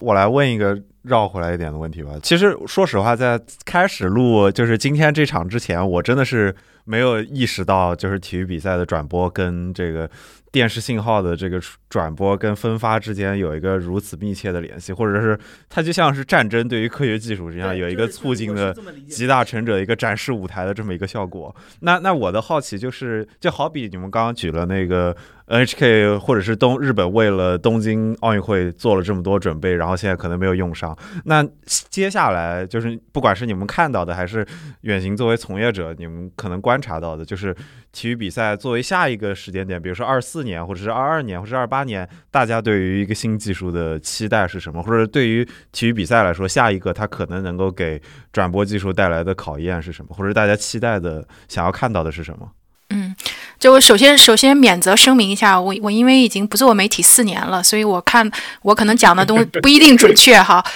没事，我觉得听到这儿的听众已经不可能更，就是这是一个体育节目，我相信大家不会再有，除非就是技术项的某位听众突然一不小心发现了这个博客，然后。就是它是分几几个方面，一个是从制作角度，一个是从播出的角度。制作角度就是说，比如说信号怎么采集进去，然后怎么来做，怎么制作各各个过程，这一方面对观众来说是看不出来，就是这一方面是非常明显的，就是说是往 IP 走，然后是做 file based，不是说从原来还是有袋子啊什么这一个一个录像带。当年你想我们做温布顿的时候，得先。一一去温布顿，就先得拉两卡车的袋子过去，因为那才能你各个年的怎么比赛，谁谁谁的镜头，你如果想调出来，只能这么调。现在所有的这些东西都是远程的了，都是 file based，然后你只要去数据库里调就行了。所以这是制作方面的改进，就是完全的这个原来的专门的系统就全部都淘汰了。然后从播出的这方面讲呢，一个就是刚才我们刚才讲的往八 K 走啊，另外一方面呢就是说是。它更注重 interactive 了，就是说，你一边看电视，你一边怎么说？哦，谁谁进球了？怎么怎么怎么怎么？就是这种。交互式的在电视上实现，一直是媒体要做的一个方面，一直做的不是特别成功。这方面就是觉得这些 OTT 的这些人，就是现就现在的所谓的所谓的这个弹幕，就是就这一套东西怎么怎么 interact，大家看的时候怎么能够呃发表意见什么的。电视其实是做的不成功的，但一直是想在这方面做，但是现在都是 over the top 了，就是说其他的这些爱奇艺啊，或者是 whatever 这些视频的 app，它反而能更做的。比较成功，能够跟这个让很多观众在一起能够进行交互，这方面还是一直是一个怎么做的更好、更探索的一个一个方面。我我想问远行一个就是跟体育直播比较有有关系的一个事情，就是我原来看体育直播的时候，我觉得整个转播里最牛逼的一件事情就是导播可以迅速的在比如说一个精彩进球之后马上进行回放。然后包括一些这种多机位的慢镜头啊什么的，然后尤其像奥运会这种直播非常明显嘛，就唰一个五环标志飞过去，对这种东西，这个我不知道你你你了不了解，就是这个技术上是怎么实现如此快速的能够把一些 clip clip 把它调出来这种。这个我我不是专家，因为制作方面我不是专家。但是就是说，它是它是有那个有一些专门的制作设备商，比如说 EVS 啊什么这些，他们就专门做这套东西的。而且 EVS 就这些制作商，因为它是有垄垄断地位的。他们付的流油，就是说他们去哪哪比赛都是 helicopter 去的，BBC 吭哧吭哧都得坐经济舱飞到北京去的，他们全部都是这私人飞机过去的，就这种，就是他们专门做这些设备是可以做的。然后另外的就是说还要讲一下，比如说像踢足球的时候，你可以看到那个它有条那种所谓的虚拟的线，我因为不看足球，我不太清楚，就那条线能够一直一直在荧幕上标着，就看谁谁越位啊或者什么，就就相当于加上去的那个东西，那套东西就是。BBC 的研发部他自己做了一套 software 出来，就是再加到那个 production 的那个 equipment 上面，能够 artificially introduce 这些东西，所以这些这些都是比较成熟的。对，就包括像那个更明显的，就比如说像那个游泳比赛的时候，他那个就 world record 的那个世界纪录那根线，现在我不太清楚，早期的那套东西是我我们单位做出来的。那哎，那现在比如说 NBA 比赛转播时候，他们会往下投广告，跟这个有关系吗？他会在场上用信号打出一个，比如说叉叉啤酒、哈尔滨啤酒赞助，那个有点虚拟前景。对对，那个那个简单，就像就像我们都知道，这个你录录节目的时候，其实是个绿的绿的背景，然后它后面打上去的，对，嗯。对你说的那个东西，实际上它叫虚拟前景，就是现在有很多新闻演播室也会用这套嘛，就是比如说啊，播着播着这边哗开了个坦克出来，就是其实跟那个是一套，是是类似的技术。对对，这这些都是很成熟的了。嗯，就是说它那个东西跟呃远行说的那个，比如说线的那个东西的一个巨大的区别，就是就是你刚才说的，比如说世界纪录的那个线，它最大的不一样是因为那个东西是你之前可以 set 好的。就是说，你整个数据模型是你可以提前都设置好的。我我要做成一个什么形状，然后我不从不同的机位拍这个形状，它是呈现出怎样的变形，或者是一些。但是那个世界世界纪录的那个东西，它不是固定的，因为它要根据这个比赛的进展，那个数据要迅速的测算。它实际上是，比如说，它相对于这个池子来说，是个以什么样的速度来位移。还有一个就是。它马上可以弹出那个七一一二三四五六七八的那个东西嘛，就那个都是要实时算的，所以它可能在数据量上是非常不一样的。嗯，对对，所以就是他家一直很赚钱。我当时我说我说，哎呀，是不是应该转行去做设备商啊？觉得他们好赚钱。但是后来是觉得媒 媒体总的来说江河日下，还是还是滚蛋吧。远行，我另外还有一个很好奇的事情，因为我刚才其实聊了很多，就是你你所在的这个研发 BBC 的这个技术跟研发部门嘛，我很好奇的是，全球就是类似于像 BBC 这种是以电视台的身份，然后有这样的技术研发的机构，就是相当于你的就 counterpart 同行了。你现在你知道大概有哪些机构会做这个，或者是你们有没有圈内的一些研讨啊、交流啊什么的？有啊，就是欧广联嘛，叫 European 呃 EB European Broadcast Union EBU，它是就整合整个欧洲的媒体界，然后它比如说 file base production、IP streaming，它都有这个各个的工作组，unpack 这个 coding，然后这个 HR 六五的 coding，就这些东西它都有专门的专家组。那个我也做过专家组的组长，就是就欧洲各个 broadcast 过来，大家一起开会，一起讨论，一起制作标准啊，什么什么，这个。所有的媒体都在走下坡路，就是制作经费不够嘛，因为你要跟这个新媒体做斗争，多才就是都都流失流失过去了嘛，所以大家必须团结起来。然后呢？比较有意思呢，就是说 NHK 他们也是做 EBU 的 member，然后 NHK 跟我们的交流也非常多。美国没有 counterpart，中国呢有很多的那个广电的研究所啊什么的。现在我不知道情况怎么样，当时候他有专门的电视的研究所，这个 radio 的研究所经常来过来访问啊什么的。但是后来看的也就不太多了吧。所以，但中国的很多，比如说就像你说的数字电视的推广啊，DAB 的推广啊，然后那个数字数字广播 DRM 的。推广啊，就这些东西，国内都是有专门的研究所来推的。那接着一个问题就是，国内同行的水平你觉得如何？就我跟央视的人接触比较多吧，就是所以我就以央视来说，央视的这些。他的那个总共，至少在我离开媒体节之前嘛，他的总共都是，就相当于是，嗯，文化大革命以后的第一第一代的那个大学生，所以这些人其实跟技术跟的挺紧的。总的来说，我觉得还是挺尊敬的。有一个副总吧，现在他应我不知道他做什么了，就是但是人非常 nice，非常 humble。然后比如说他他们也跟我讲，就是有就是这也是一个。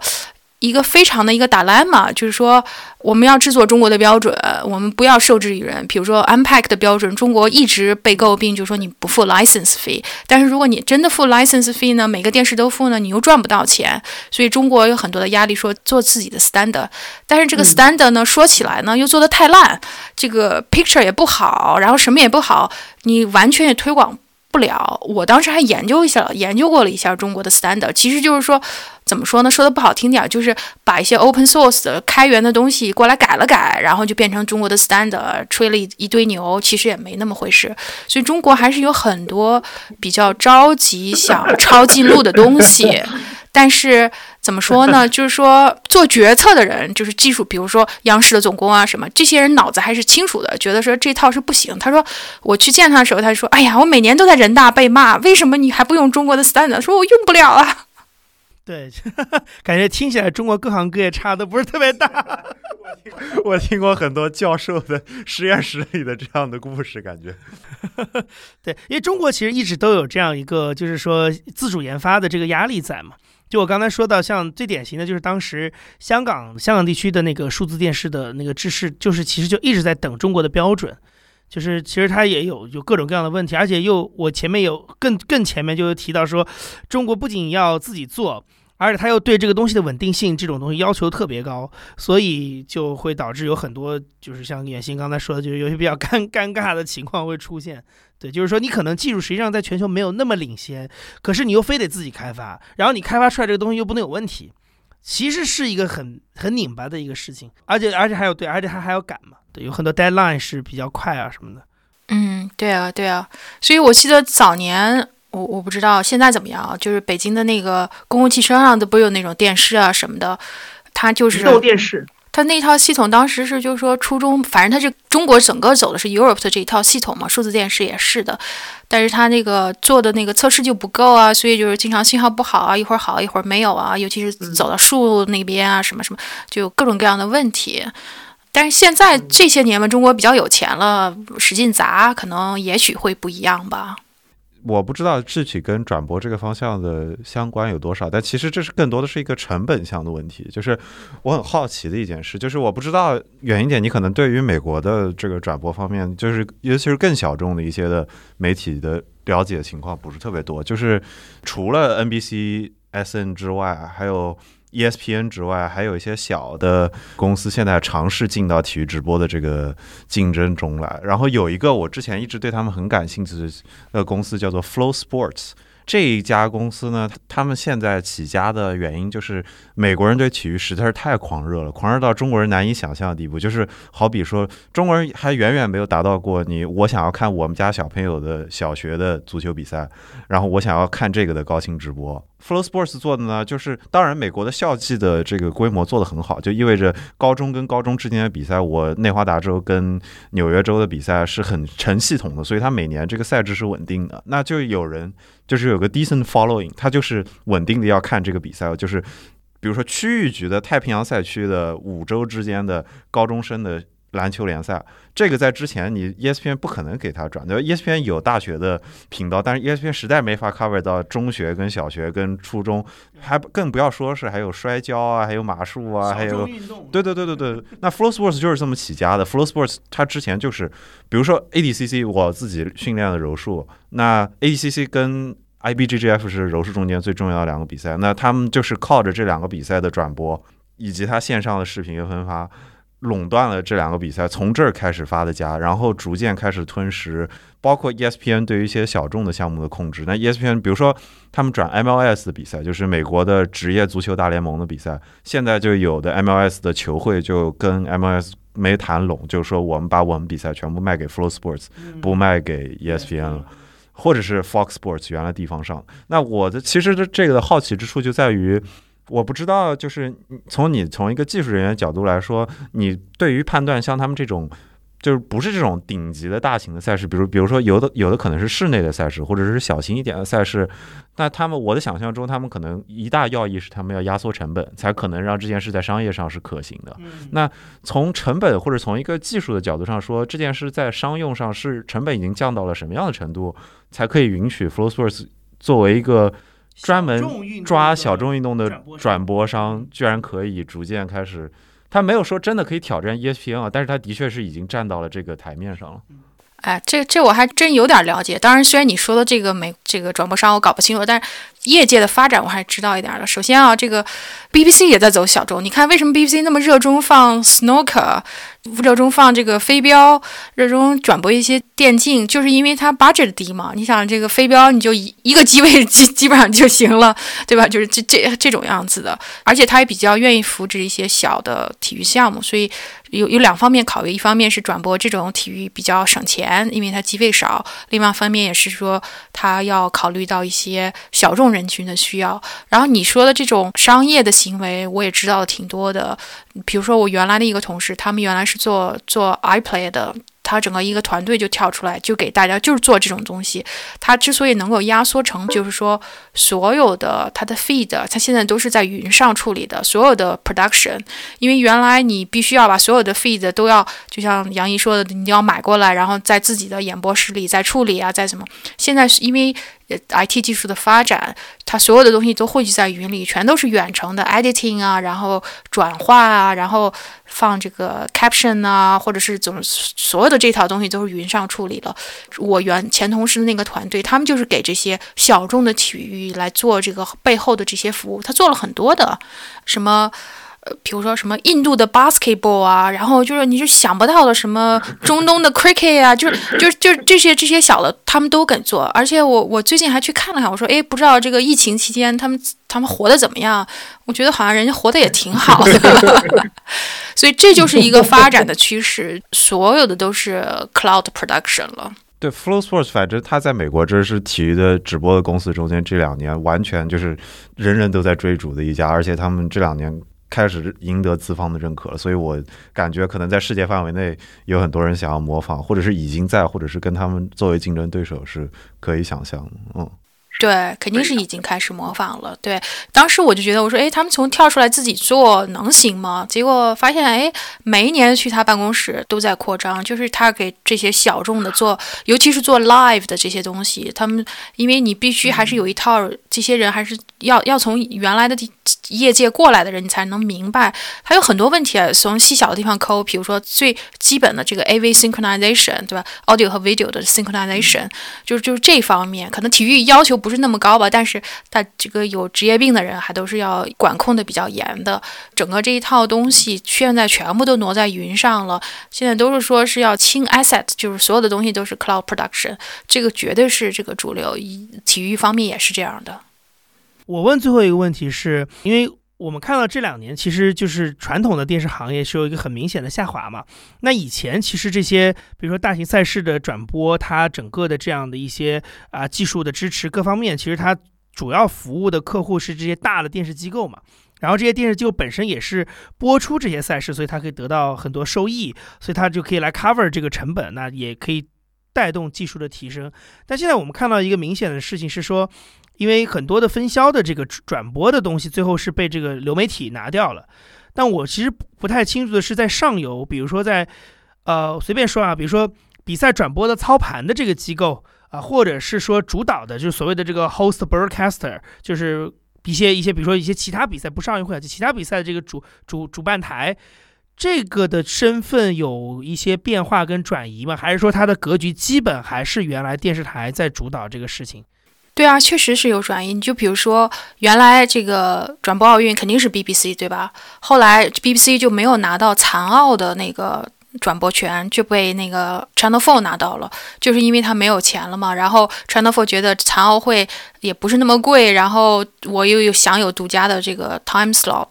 然后发展到后来 BBC 的最。重要的几个人就是跟奥运会这个 negotiate 这个 license 的这个，就是你要转播权多少钱呢？这帮人 somehow 被 BBC 给开了，然后他们跳槽去了 Discovery，所以 Discovery 拿到了整个欧洲的奥运的转播权，然后他再作为二级分销商，然后 BBC 再跟他 negotiate。这两年为什么 Discovery 这么这么牛呢？当然，二二二零大概是栽了，但是就是因为他。更进一步的垄断了，然后他有更大的权利，他更重视跟这个流媒体的这这个 license discussion 啊什么的，所以他垄断了，他直接就就买断了整个欧洲。嗯，但是上游，比如说，呃，如果是在这个提供技术的方面呢，它的身份会有变化。比如说，你们原来 BBC 做奥运会直播的时候，你的团队，包括你你的原来的研发部门，你们的技术开发是可以去 support 这个，比如说整个的呃这个呃硬件啊、软件啊各方面。嗯嗯。那 Discovery 现在它变成一个二级分销商，它现在会投入这个研发成本来做这件事情吗？还是说实际上这些硬件的东西、基础设施的东西还是这些老牌的人在？硬件其实还好，因为我刚才说的这个 EBU，它整个控制这个 standard 嘛，大家都得用一样的 standard，而且什么用什么 coding 方式啊，都我们都经常开会讨论啊，都决定说我们要用这个 coding 的编码的方式，我这个 data rate 你给我是多少？比如说他说我给你七十兆，你说那不行，因为我后面要做多少级的 editing，这个 picture 会比较 soft，那么他然后你可以跟他 bargain 说你我觉得你一个 standard 应该设设设置到一百兆什么的，这些都。是从技术的层面，其实是有很多都是很 friendly 的 discussion，就是说技术人员可能没有那么多功利的要求，大家一切以这个质量为主，所以这方面是没有什么问题的。关键 Discovery 它的实力，比如说技术实力，它肯定没有 BBC 强，但是它是就是那一小撮人，他是专门就是 negotiate license，它主要从商业上来控制。但是上游，比如说，呃，如果是在这个提供技术的方面呢，它的身份会有变化。比如说，你们原来 BBC 做奥运会直播的时候，你的团队，包括你你的原来的研发部门，你们的技术开发是可以去 support 这个，比如说整个的呃硬件啊、软件啊各方面。那 Discovery 现在它变成一个二级分销商，它现在会投入这个研发成本来做这件事情吗？还是说实际上这些硬件的东西、基础设施的东西还是这些老牌的人在做？嗯，对啊，对啊，比如说 German 的这些，然后法国的，呃，奥地利的，CPC 的，就呃这个圈子很小的，所以大家都都知道，就说，比如说啊，这个人说话，那估计他说的就是对的，呃，怎样怎样的。嗯，所以就是像你刚才说，像像这个 EBU 里面的核心的这些角色，这些人，他其实更多还是来自于传统电视台的这些这么多年的这些技术或者研发团队。但是你觉得这这个权力格局未来会发生转化吗？比如说啊，我随便说，比如说你刚才也提到说 BBC 啊，也许因为预算下降的原因，他可能会把这个 license 的谈判的人给踢掉。那会有一天，比如说他可能觉得我 R&D 也不需要，研发部门也不需要那么多人，那可能有些技术骨干就跑到了一些。商业公司甚至是流媒体公司，然后对慢慢的，他们可能就，比如说他流媒体里面也有研发，也有研发的这些顶尖的技术人员，然后他就可以在这个当中话语权更高。你觉得这种趋势有可能会发生吗？有啊有啊，现在已经发生了。比如说最新的编码方式，原来都是说什么 Unpack Standard，然后都是 EBU 啊，或者是谁哪个主导的。现在这个 Google 出来了，说啊，这是我的这个 Coding Standard，然后一下就就开源了嘛，就一下 Open Source 也没有 License 了。所以这这些大的科技公司外来者，他一下抢夺了这个话语权和科技的制高点，是非常非常重要的这个一个转换。你想。就是卫星通讯也是一样的，这个我们有机会聊的话，也可以讲讲在大的这个科技公司公司的这个控制下，卫星通讯怎么一步一步的转化的，这些都都都差不多的潮流。那最后，那最后就是这种转化，这种话语权的转化落到一个普通的，比如说比赛的观众的眼前，他给他们的感受会带来什么样的体验呢？就是有什么区别呢？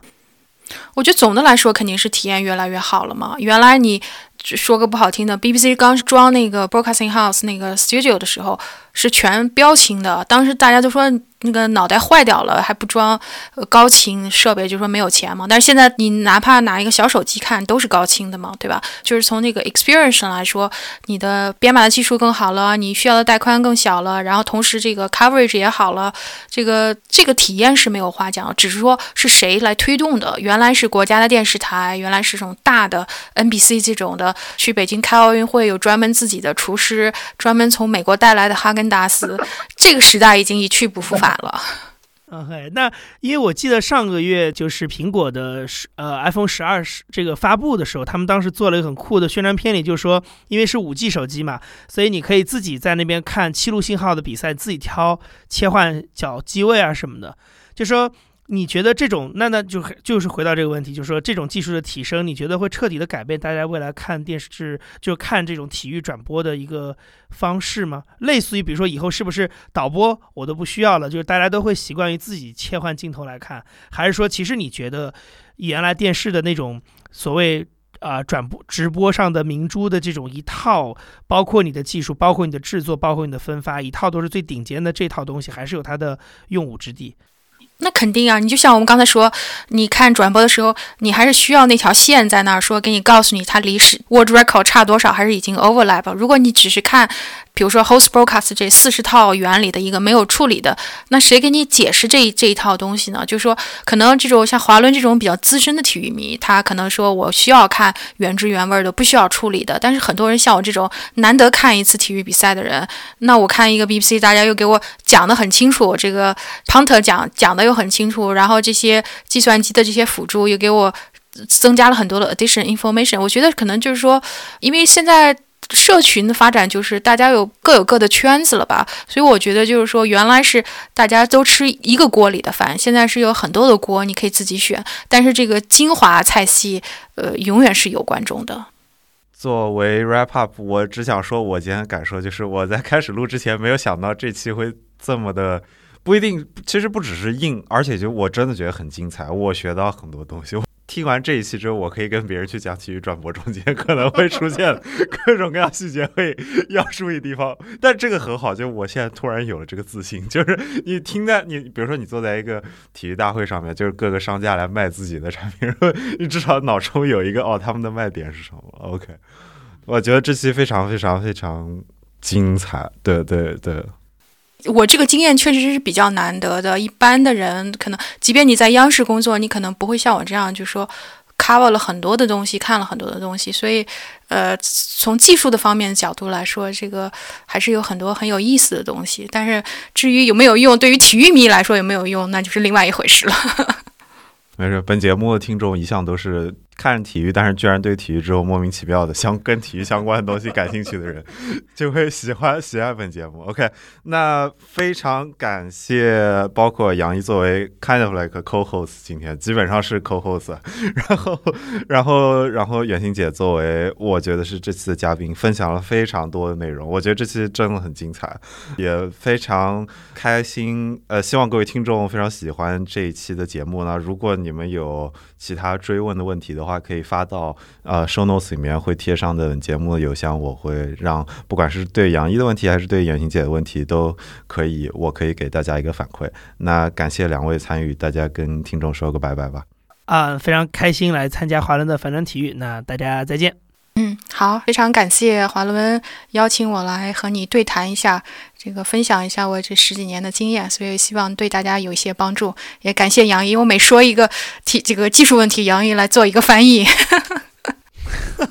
没有没有，是班门弄斧。好，OK，好，拜拜。